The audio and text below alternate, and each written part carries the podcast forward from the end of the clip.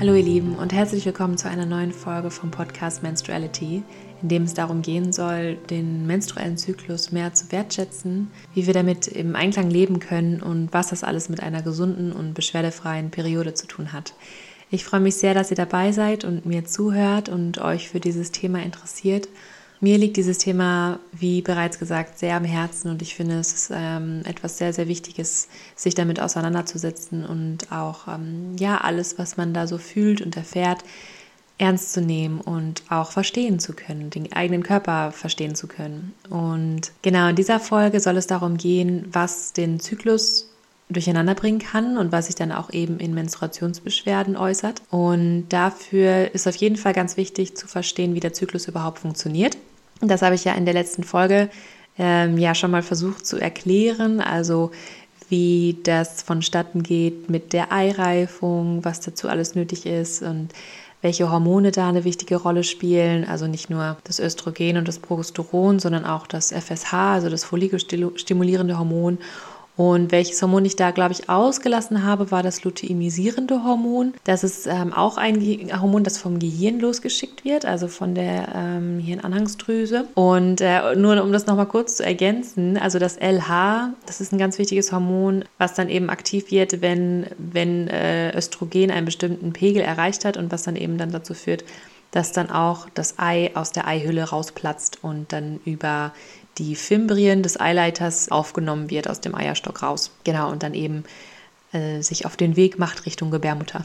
Vielleicht werde ich, also wenn ihr dazu Fragen habt zu dem Zyklus und wie das abläuft und mit den ganzen Hormonen und so, dann ähm, werde ich da auch nochmal eine extra Folge zu machen oder eine QA-Folge, weil ich auch immer versuche, das relativ kompakt zu erklären und dann natürlich auch bestimmte Details dann irgendwie rauslasse, die aber eigentlich total spannend sind. Ähm, ich habe zum Beispiel letztens noch gelesen, dass die Eizelle die größte Zelle im menschlichen Körper ist. Das finde ich irgendwie total cool. Und dass auch die Eizelle nicht quasi die schnellste Spermie annimmt, sondern auswählt, welche Spermie sie reinlässt. Das ähm, finde ich auch irgendwie total lustig. Ich habe in der letzten Zeit wieder sehr viel dazu gelernt, ähm, was den Zyklus angeht und auch eine gesunde Periode und alles. Einfach dadurch, weil mir selber wieder Sachen passiert sind und ich auch, ähm, ja, gemerkt habe, dass ich jedes Mal immer wieder aufs Neue, jeden Tag aufs Neue auf mein hormonelles Gleichgewicht achten muss. Und nur weil ich mich viel mit diesem Thema auseinandersetze, sehr viel darüber lese, sehr viel darüber ja ausprobiere, heißt das nicht, dass ich immer einen perfekten Zyklus oder eine perfekte Menstruation habe. Leider nicht. Ähm, auch ich habe Stress, auch ich ernähre mich mal irgendwie nicht so gut oder bewege mich zu wenig oder lebe einfach ein Leben, was meinem Körper gar nicht so gut gefällt. Ähm, also was einfach nicht so im Einklang ist mit meinem Zyklus. Das ist eben ein, ein Prozess und da gibt es sehr viel zu lernen. Aber was ich auf jeden Fall habe oder was ich äh, mir angeeignet habe, ist diese Körperkompetenz, also dass ich immer mehr verstehe, warum mein Körper so reagiert, wie er reagiert oder warum ich mich gerade so fühle und das eben zurückführen kann auf dann bestimmte Dinge in, in meiner Lebensweise oder Dinge, die mir passiert sind oder ja, einfach wie ich so auf mich achte. Genau, es soll jetzt darum gehen, was den Zyklus alles durcheinander bringen kann.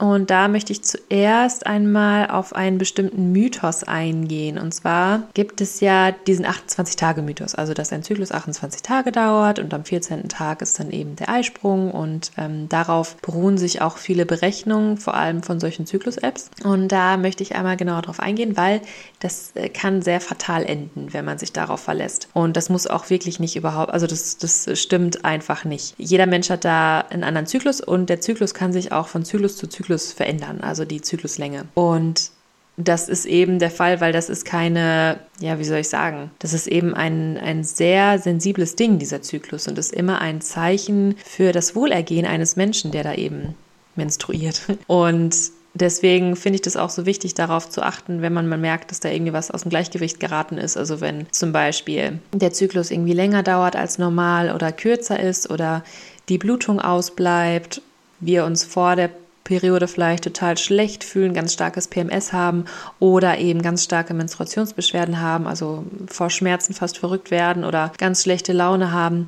Ähm, das sind alles so Zeichen dafür, dass da etwas nicht im Gleichgewicht ist, also dass, dass der Zyklus da nicht ganz funktioniert, dass der Körper überfordert ist, dass es da bestimmte Regionen gibt oder Bereiche, in denen einfach äh, sehr viel kompensiert werden muss. Und genau, das sind so grob gesagt, sind das zum Beispiel die Bereiche, also Ernährung ist dann, spielt eine ganz wichtige Rolle. Also welche Nährstoffe wir unserem Körper zur Verfügung stellen, damit er auch die richtigen Hormone dadurch aufbauen kann. Schlaf ist ein ganz wichtiger Aspekt, weil im Schlaf reparieren wir alles und der Körper kommt wieder quasi so zur Ruhe und alles geht auf Reset und so. Dann die Bewegung. Der Mensch hat sich im Laufe der vielen, vielen Jahre, in der er sich entwickelt hat, immer bewegt.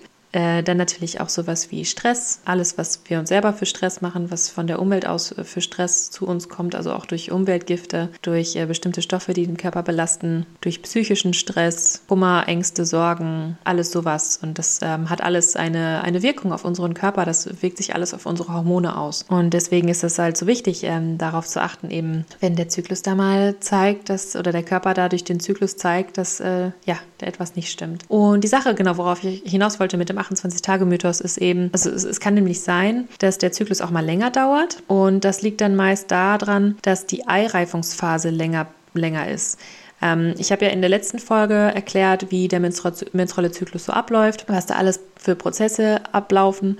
Und die Sache ist eben, dass diese, dieser Prozess der Eireifung ganz schön komplex ist. Und wenn da der Körper immer wieder gestört wird, immer wieder Stress hat und sich auf andere Sachen konzentrieren muss, also immer wieder in diesen Fight-or-Flight-Modus kommt und irgendwie sich ums Überleben kümmern muss, oder wenn wir erkältet sind oder wenn wir verreisen und in einem ganz anderen Klima uns befinden, oder wenn auch andere Erkrankungen vielleicht vorliegen, zum Beispiel was mit der Schilddrüse oder so, oder mit dem Darm oder mit den Entgiftungsorganen, also mit Niere und Leber und so, ja, dann kann es halt eben sein, dass, dass, die, dass der Körper Probleme hat, diese Eireifung wirklich ähm, ja, gut ablaufen zu lassen. Sagt man das so? Keine Ahnung. Aber vielleicht wisst ihr, was ich meine. Das kann dann immer wieder verzögert werden und diese, diese Phase kann dann einfach länger dauern. Also es kann auch sein, dass der, Ur, das, das, das, der, der Ursprung, wollte ich schon sagen, der Eisprung nicht eben am 14. Tag oder so am 15. oder am 16., sondern auch erst am 20. oder 21. oder noch, noch viel, viel später ist. Also, dass der Körper noch viel länger braucht, um ja, das Ei heranreifen zu lassen. Und es kann aber auch sein, dass der Eisprung auch schon am 8. Tag ist. Also, da ist es wirklich wichtig, wenn man sich da eben drauf verlässt und wenn man ähm, eine natürliche Verhütungsmethode anwenden möchte, dass man da seinen Zyklus genau kennt und auch untersucht und da eben auf seinen Körper vertraut. Also, dass man den Cervixschleim untersucht, die Temperatur misst, ja, und, und diese anderen Sachen, die dazugehören. Ich mache auch nochmal eine extra Folge auf jeden Fall zur natürlichen Verhütung. Und ja, also verlasst euch da bitte nicht auf solche Zyklus-Apps oder so, die, die da irgendwas berechnen, aufgrund von ja, Grundlagen, die gar nicht dementsprechend, was ähm, ja so ein Zyklus ausmacht, weil das ist ja bei jedem Menschen eben total individuell und kann sich auch von Zyklus zu Zyklus innerhalb eines Menschen total verändern. Also eben, wenn man halt immer irgendeine stressige Phase hat oder sowas oder sich schlecht ernährt hat, kann sich das alles direkt auf den Zyklus auswirken. Und genau, also wenn so ein Zyklus halt variabel ist, also wenn sich die Zeiten immer wieder verändern, dann liegt diese Variabilität meist eben in der Eireifungsphase. Und die, also wenn dann das Ei herangereift ist und fertig ist und auch gesprungen ist, also aus der Eihöhle rausgeplatzt ist, dann ist es meistens äh, eine recht stabile Zeit von 10 bis 16 Tagen und dann erfolgt halt die Menstruationsblutung, wenn das Ei nicht befruchtet wurde. Und die Sache ist, es gibt auch sowas wie eine Gelbkörperschwäche. Also ich hatte ja in der letzten Folge erklärt, dass wenn das Ei gesprungen ist, dann bleibt ja diese Eihülle zurück und diese Eihülle bildet sich zum Gelbkörper. Und dieser Gelbkörper, der ist halt ganz wichtig, weil der produziert das Hormon Progesteron. Und Progesteron macht, dass sich in der Gebärmutter die bereits aufgebaute Schleimhaut, das, was das Östrogen gemacht hat, dass das ähm, ganz ja, differenziert wird. Also dass das eine Struktur bekommt, dass da ganz viele Nährstoffe reingebaut werden. Und dafür braucht dieser, also dieser Vorgang braucht mindestens zehn Tage, damit sich das Ei da auch richtig einnisten kann.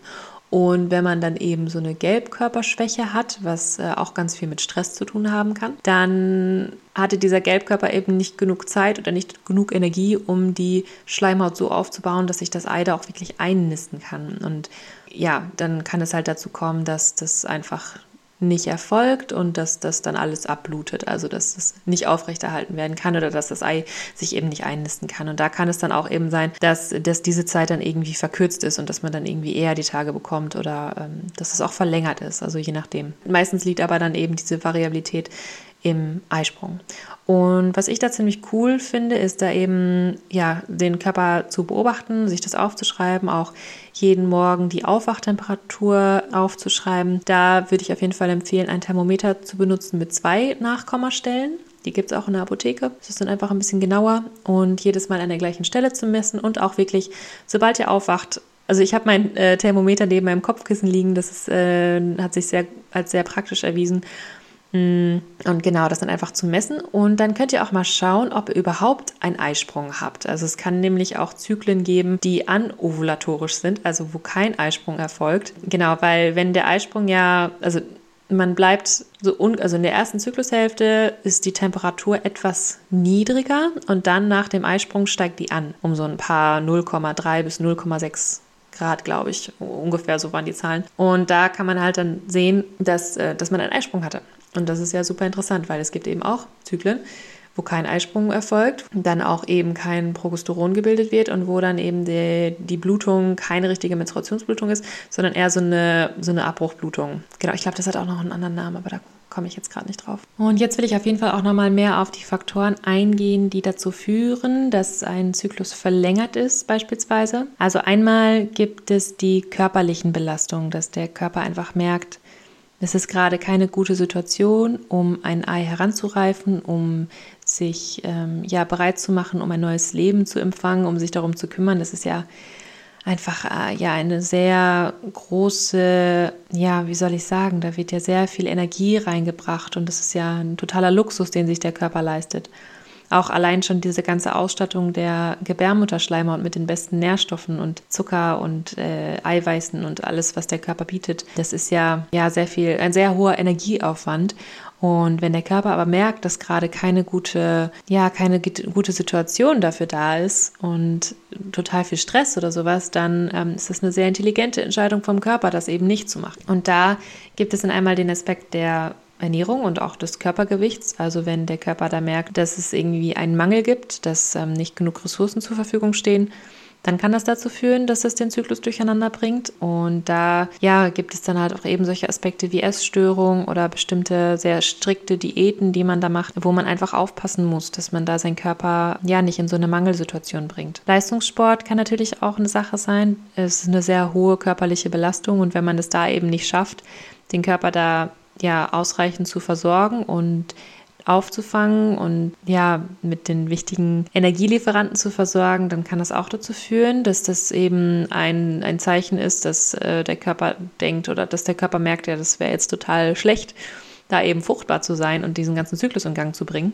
ähm, weil der Körper ja so ein bisschen ähm, in so einem Überlebenskampf ist und versucht halt äh, diesen Anforderungen, denen wir dem Körper aussetzen, da irgendwie ja nachzukommen. Und es kann halt eben auch sein, dass das dazu führt, dass die Regel auch komplett ausbleibt. Da redet man von Amenorrhoe. Ähm, das ist keine Störung, sondern ist eigentlich nur eine sehr gute Anpassung des Körpers an die Lebensumstände des Menschen. Also dafür können wir unserem Körper eigentlich dankbar sein, dass er das dann eben halt, dass er diesen, diesen Vorgang des Zyklus stoppt. Also, weil das wird ja noch mehr Energie aufbrauchen und das wird der Körper gar nicht schaffen. Genau, also das können alles Sachen sein, die man genauer mal beobachten sollte und sich fragen sollte, inwiefern man da vielleicht seinen Körper überfordert oder inwiefern man da besser sorgen kann für sich. Dann können natürlich auch Klimaveränderungen dazu führen, dass der ja, dass der Zyklus sich verändert oder verlängert. Vielleicht habt ihr das schon mal erfahren, dass wenn ihr irgendwo hingereist seid, irgendwo hingeflogen seid vielleicht auch, dass die Tage sich dann irgendwie ein bisschen verzögert haben oder verändert haben. Also dass das, dass die irgendwie erst später kamen.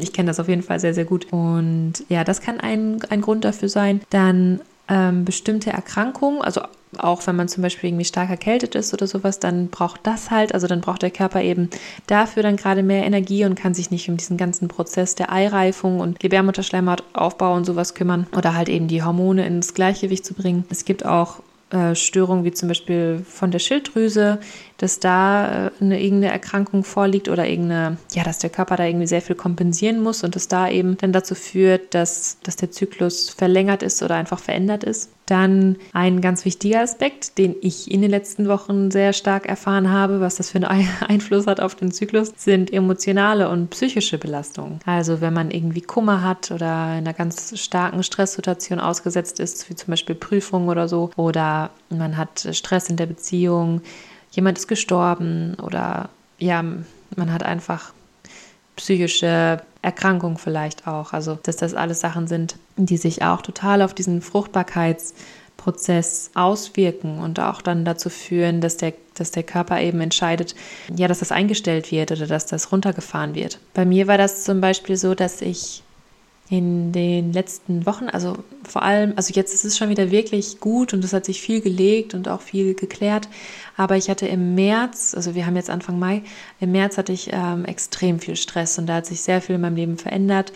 Ich habe ganz viele Veränderungen auch bewusst äh, umgesetzt, weil ich das auch wollte, aber es hatte einfach auch ja, es ist einfach sehr, sehr viel Stress für mich. Und meine Wohnsituation hat sich verändert, in meiner Beziehung hat sich ganz viel verändert. Ich habe eine neue Arbeit angefangen und gehe mehr und mehr in die Selbstständigkeit. Und ja, vor allem das in meiner Beziehung. Also ich war sehr stark am Liebeskummer ausgesetzt. Also das hatte ich wirklich noch nie so heftig. Das hat mich getroffen wie so, ein, wie so eine Wand. Also ähm, ja, da habe ich halt auch wirklich gemerkt, wie viel Stress das war für meinen Körper. Und das war aber auch, das war aber auch so eine Situation, da hätte ich vorher gar nicht richtig mich drum kümmern können, dass ich da irgendwie besser mit umgehe, weil das, ähm, das kam halt einfach so, aus, so tief aus meinem Innern und das hat so starke Verlustängste ausgelöst oder mir einfach gezeigt, dass die in mir schlummern. Ja, dass das einfach eine ganz stark belastende Situation war. Und um da vielleicht auch mal ein bisschen äh, was von mir zu erzählen, was da bei mir so die letzten Wochen los war. Ich habe, also das war eben im März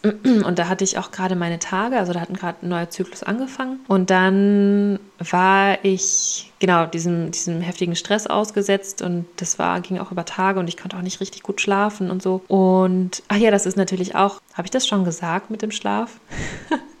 ich bin gerade ein bisschen durcheinander. Ähm, aber das ist natürlich auch ein Faktor mit dem Schlaf, wenn, wenn man da, ähm, wenn der Körper da nicht richtig zur Ruhe kommt sich nicht, nicht richtig äh, reparieren kann, sage ich jetzt mal, dann ähm, äh, wirkt sich das natürlich auch auf den Zyklus aus. Und auf jeden Fall war das dann so, dass ich eben ja, dass da anscheinend meine Eireifungsphase ziemlich gestört wurde, weil ich hatte dann am 20. Zyklustag, also normalerweise habe ich so Zyklen von 33 Tagen, ja, am 20. Tag hatte ich dann auf einmal eine ganz starke Schmierblutung.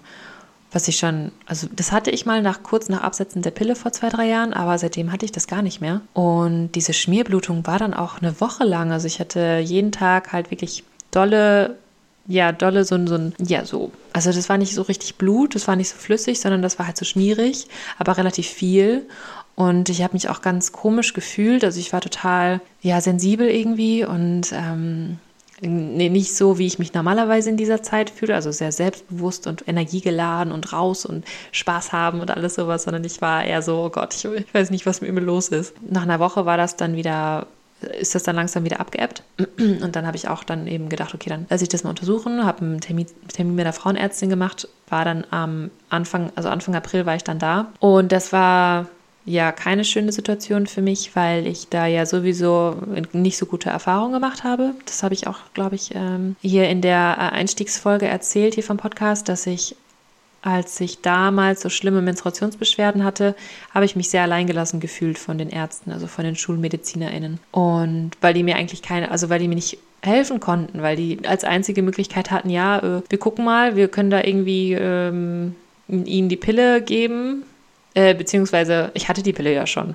Also, dass man nochmal anders äh, hormonell da behandelt oder dass man eben da mal reinschaut, also da so eine, wie heißt das? Also, dass man das, dass man da so eine Kamera einführt. Ich habe jetzt den Begriff dafür vergessen. Oder halt einfach Schmerztabletten nimmt und das eben aushält. Also, dass das halt einfach dazugehört. So, das war irgendwie so der Ton. Und das hat mich total verzweifelt und ich, äh, ja, genau, deswegen ähm, bin ich dann eben auch zu einer Frauenärztin, von der ich so das Gefühl hatte oder auch gehört hatte und wo es auch von außen so gewirkt hatte, dass sie auch da ganzheitlicher sich äh, mit auskennt und auseinandersetzt. Und ähm, das war mir eben sehr wichtig. Dann war ich eben da und dann hat sie mich untersucht und meinte eben auch, das kann sehr gut sein, dass durch Stress eben der Zyklus so durcheinander kommt, dass das alles eben vorzeitig abgebrochen wird und es dann zu so einer Schmierblutung kommt. Und dann hat sie mich eben äh, untersucht per Ultraschall und hat dann eben tatsächlich herausgefunden, dass ich da eine Eierstockzyste habe, die Ursache sein kann für diese Blutung. Es gibt verschiedene Arten von Zysten. Es gibt einmal so Follikelzysten, dann gibt es Gelbkörperzysten und noch verschiedene äh, Krankheiten. Also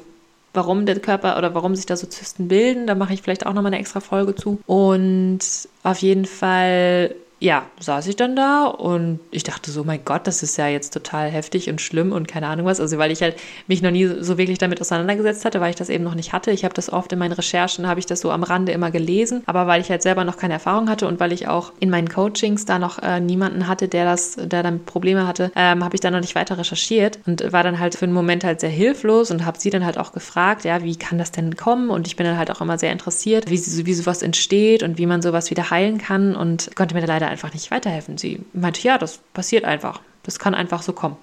Und also das war halt wirklich nicht eine Antwort, die ich mir von einer Frauenärztin erhofft oder erwartet habe. Und als es dann darum geht, also ich habe mich schon kaum getraut zu fragen, ja, wie behandelt man das denn jetzt, weil ich eigentlich schon wusste, was jetzt kommt, meinte sie halt, ja, entweder kann man das halt beobachten und schauen, ob das von alleine wieder weggeht. Aber was halt empfohlen wird, ist, dass man die Pille nimmt, dass die Pille genommen wird, um eben die Eierstücke lahmzulegen, damit diese Zysten sich wieder zurückbilden. Äh, und wenn das nicht hilft, dann wird halt eben operiert. Also dann wird die Zyste weggeschnitten.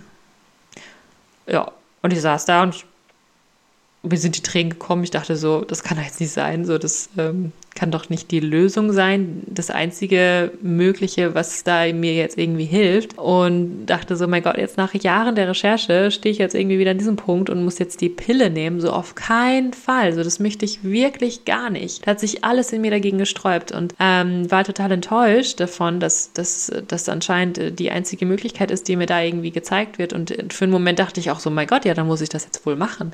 Ähm, ja, total heftig. Und ja, dann bin ich halt da raus und äh, bin dann erstmal zu einer Freundin gefahren äh, und die hat mich da sehr gut aufgefangen und ja, musste erstmal so ein bisschen heulen. Und es war wirklich, ähm, also in dem Moment hat sich das alles sehr schlimm angefühlt. Und äh, ich habe dann aber, als ich mich dann wieder so beruhigt hatte und so, habe ich eben für mich entschieden, dass ich das nicht mache, dass ich nicht die Pille nehme und dass ich erstmal abwarte. Das hat Gio aber auch gesagt, also dass man da erstmal sechs Wochen abwarten kann und dann nochmal ähm, sich anschaut. Ich halte euch da auch auf jeden Fall auch auf dem Laufenden. Also ich äh, werde jetzt demnächst wieder einen Termin machen, wenn die sechs Wochen vorbei sind und das nochmal untersuchen lassen. Ähm, auf jeden Fall, als ich dann wieder so ein bisschen wieder Fuß gefasst hatte oder so Boden unter mich hatte, war dann diese Motivation, wieder dieser Wissensdrang so stark in mir, dass ich halt äh, total viel recherchiert habe zu diesem Thema und ähm, ja unbedingt irgendwie was finden wollte, was da anderen Frauen schon geholfen hat, was in Studien irgendwie erwiesen wurde und so und äh, habe da zum Glück halt auch einiges gefunden. Und die Sache ist halt einfach auch, dass, dass solche Zysten entstehen durch hormonelle Ungleichgewichte, also dass das nicht einfach natürlich ist, dass da irgendwas halt fehlt, dass der Körper da irgendwas kompensieren muss. Und ähm, das war auch total schön für mich da auch eben zu lesen, dass das auch von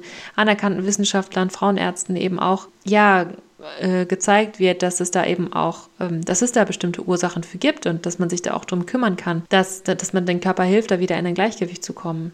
Und ähm, da kann ich auf jeden Fall die Arbeit von Lara Bryden empfehlen. Die hat ein Buch geschrieben, das heißt Period Repair Manual. Das ähm, werde ich auch mal verlinken. Und ähm, da bin ich dann zum Beispiel auch auf das Thema Jod gestoßen. Also Jod ist ein sehr, sehr wichtiges Element oder also ein sehr, sehr wichtiger Nährstoff für den Körper, nicht nur für die Schilddrüse, sondern auch für die Brustdrüsen und für fast alle Zellen des Körpers. Und ähm, das kann eben auch dabei helfen, solche Zysten wieder zurück zu bilden. Und so im Nachhinein bin ich dann halt auch wieder so total dankbar dafür, dass mir sowas passiert ist und dass mein Körper mir gezeigt hat, dass, ähm, dass ich da zum Beispiel auf mich aufpassen muss und dass ich darauf achten muss, ähm, wie ich mit Stress umgehe. Weil die Sache ist, wir werden immer irgendwie Stress haben. Also man kann sich natürlich in bestimmte Situationen bringen, die stressiger sind, aber Stress ist halt auch, glaube ich, wichtig im Leben. Und ich glaube, es geht mehr darum, besser mit Stress umzugehen. Also vor allem halt auch eben so vom Kopf her und da auch einfach an Stärke zu gewinnen. Ja, das, ähm, das habe ich da auf jeden Fall gelernt und dass ich da mehr auf mich achten möchte. Und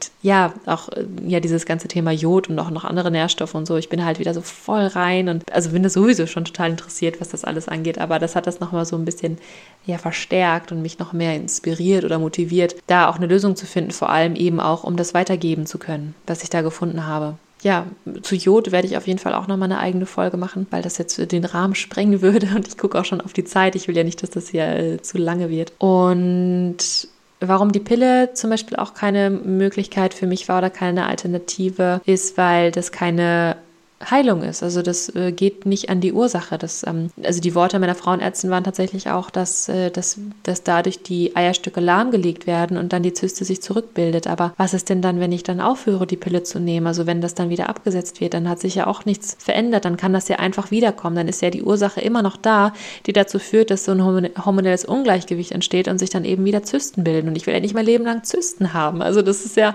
So, das kann es ja nicht sein. Und ähm, auch das rauszuoperieren, dann bildet sich halt wieder was Neues. So, das, ah, ja, das ist einfach so kurzsichtig. Und ja, die Pille macht das halt eben auch, also das ähm, habe ich ja vorhin schon mal kurz angedeutet, wenn eben der Zyklus so verlängert ist oder verkürzt oder irgendwie gestört ist oder ausbleibt. Das hatte ich zum Beispiel, nachdem ich ähm, die Pille abgesetzt habe. Also das kann auch ein Grund sein, wenn ihr gerade ähm, ja noch in dem Zeitraum seid, wo ihr gerade erst die Pille abgesetzt habt, dass sich das alles wieder einpendeln muss, weil die Pille oder die Stoffe in diesem Medikament, ne, das ist eigentlich ein Medikament, ähm, sorgen dafür, dass eben der, die Kommunikation zwischen Gehirn und Eierstöcken blockiert wird. Also die wird lahmgelegt. Dieser ganze Zyklus passiert einfach nicht. Wir haben auch keine Menstruationsblutung, sondern eine Abbruchblutung. Und dazu werde ich auch auf jeden Fall noch eine Folge machen, weil das ist ein ganz wichtiges Thema, was wie die Pille wirkt und äh, welche Nebenwirkungen das hat auf den Körper. Da bin ich, also das ist äh, das sollte sowas von Grundwissen sein für alle, vor allem eben für diejenigen, die das einnehmen. Und naja, da werde ich in der anderen Folge auf jeden Fall noch mehr drauf eingehen. Und genau, da wird eben so ein, ein, äh, ein ja, wie soll ich das sagen? Ein Zustand mit äh, gekünstelt, der dem Körper eben vortäuscht, dass jetzt gerade kein Ei herangreift werden muss, also wenn man eben die Pille nimmt. Und ähm, dieser Stoff, der blockiert halt eben diese, diese ähm, Verbindung zwischen Gehirn und Eierstöcken. Also es wird dann halt auch eben kein neues Follikel-stimulierendes Hormon ausges ausgesendet und deswegen passiert das alles nicht und wir haben den ganzen Zyklus nicht. Und es kann halt sein, wenn man dann die Pille absetzt, dass sich diese Blockade erstmal wieder lösen muss und dass der Körper erstmal wieder lernen muss, dass das alles ja, wieder in Gang kommt und dass diese Kommunikation wieder richtig funktioniert und dass auch diese Stoffe abgebaut werden. Also das ist, das, ähm, ja, das, das Entgiftung ist ein sehr wichtiger Stichpunkt. Aber auch die Pille bringt halt viele Nährstoffe im Körper in einen Mangelzustand, weil ähm, solche Sachen wie Medikamente oder auch Stress verbrauchen halt genau die, also die, die, die Nährstoffe, die wir brauchen, um bestimmte Hormone ähm, zu bilden. Also das sind B-Vitamine, das ist Zink, äh, Magnesium, was war da noch? Ich glaube Vitamin C Vitamin E. Das sind alles so Stoffe, die ganz wichtig sind, um auch zum Beispiel Progesteron herzustellen. Und ja, wenn wir eben Stress haben oder wenn wir Medikamente haben, dann haben wir einen sehr, sehr ähm, erhöhten Verbrauch dieser Nährstoffe. Und äh, ja, dann werden die halt dafür gebraucht, anstatt ein hormonelles Gleichgewicht zu bilden, was eben wichtig ist für einen angenehmen und geregelten Zyklus und eine schöne Periode. genau, also das kann eben auch ein Grund dafür sein, wenn der Zyklus mal durcheinander ist. So, ich glaube, das war erstmal so das, was ich in dieser Folge ähm, euch mitgeben wollte, was mir da ganz wichtig war. Ähm, und ja, wenn ihr da Fragen dazu habt, dann schreibt mir sehr, sehr gerne. Es gibt wieder dann einen Post über Instagram äh, zu dieser Folge. Und da könnt ihr mir dann gerne schreiben, was, was ihr vielleicht in dieser Folge dazugelernt habt oder was ihr da interessant fandet, äh, welche Fragen ihr da noch habt, was ihr vielleicht so für Erfahrungen habt, auch mit Zysten oder mit Unregelmäßigkeiten in eurem Zyklus oder mit der Pille mm, und worüber ihr gerne noch mehr erfahren möchtet. Ähm, ich möchte natürlich auch jetzt noch dazu sagen, dass ich, äh, dass ich keine Expertin bin. Ich bin keine Ärztin. Ich habe das nicht studiert. Ich habe das quasi im Selbststudium alles gelernt ähm, und durch meine eigenen Erfahrungen der letzten Jahre und durch die ähm, ja, vielen Recherchen und eben auch die vielen, vielen tollen, unglaublich äh, inspirierenden Menschen, die sich damit auseinandersetzen und ihr Wissen teilen in Form von Büchern und Blogs und ähm, alles Mögliche, die man aber erst eben erstmal finden muss. aber ja, es, es gibt diese Wissenschaft oder es gibt diese wissenschaftlichen Studien und Alternativen und alles und ähm, es gibt Wege, einen angenehmen und schönen Zyklus zu haben und damit im Einklang zu leben. Und was mir eben auch ja ganz wichtig ist, ist, dass dass das eben so ein Geschenk ist, dieser Zyklus, und der uns halt eben zeigt, wenn wir mal irgendwie aus dem Gleichgewicht sind, wenn wir uns mal nicht gut um uns kümmern und dass wir da immer wieder die Möglichkeit haben, unseren Weg so leicht zu korrigieren. Und ja, also für mich ist es eine total schöne Sache und ich bin da sehr dankbar dafür, dass ich eben mehr und mehr lerne, da auf meinen Körper zu hören und zu verstehen und da eben auch ähm, ein Leben zu gestalten, in dem ich total aufblühe und in dem es mir gut geht. Und das ist auch alles ein Prozess. Also wie ihr seht, ist es bei mir auch ähm, ja ein, ein Lernen und genau, was immer weitergeht. Und ja, ich, ich wünsche euch dann noch einen, einen sehr schönen Tag und ähm, hoffe, dass ihr da vielleicht was für euch mitnehmen könnt. Auch ja, irgendwas, wo ihr eine Idee dazu bekommen habt, was ihr vielleicht in eurer Lebensweise noch verändern könnt oder wo ihr nochmal genau darauf achten könnt und euch da vielleicht auch weniger hilflos fühlt. Also, dass es wirklich Wege gibt. Und ich, genau, ich werde jetzt äh, auf jeden Fall auch in den nächsten Folgen oder in jeder Folge werde ich immer wieder so darauf eingehen, was man selber machen kann, um darauf zu achten und ich weiß nicht, was ich jetzt vielleicht so als kleinen Tipp mitgeben kann, ist zum Beispiel Magnesium. Also, dass ihr mal einfach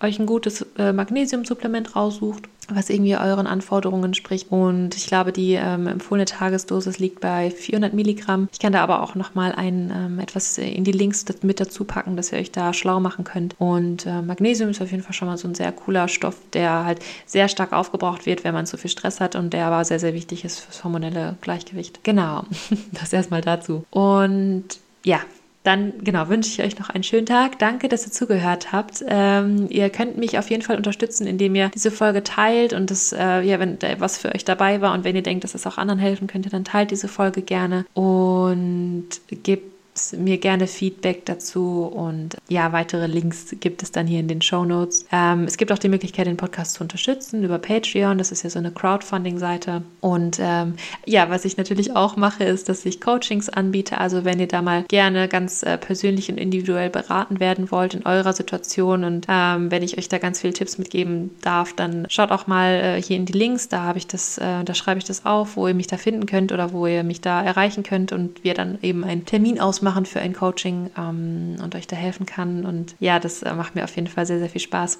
Gibt es noch irgendwas? ja, bald werde ich äh, Kurse geben, tatsächlich auch zu dem Thema. Das ist dann aber in Münster. Also ja, wenn ihr da irgendwie in der Nähe wohnt oder wenn ihr in Münster wohnt oder so, dann ähm, haltet auf jeden Fall die Ohren offen. Da gibt es dann bald mehr Informationen zu. Und genau, das war es dann, glaube ich, erstmal von mir.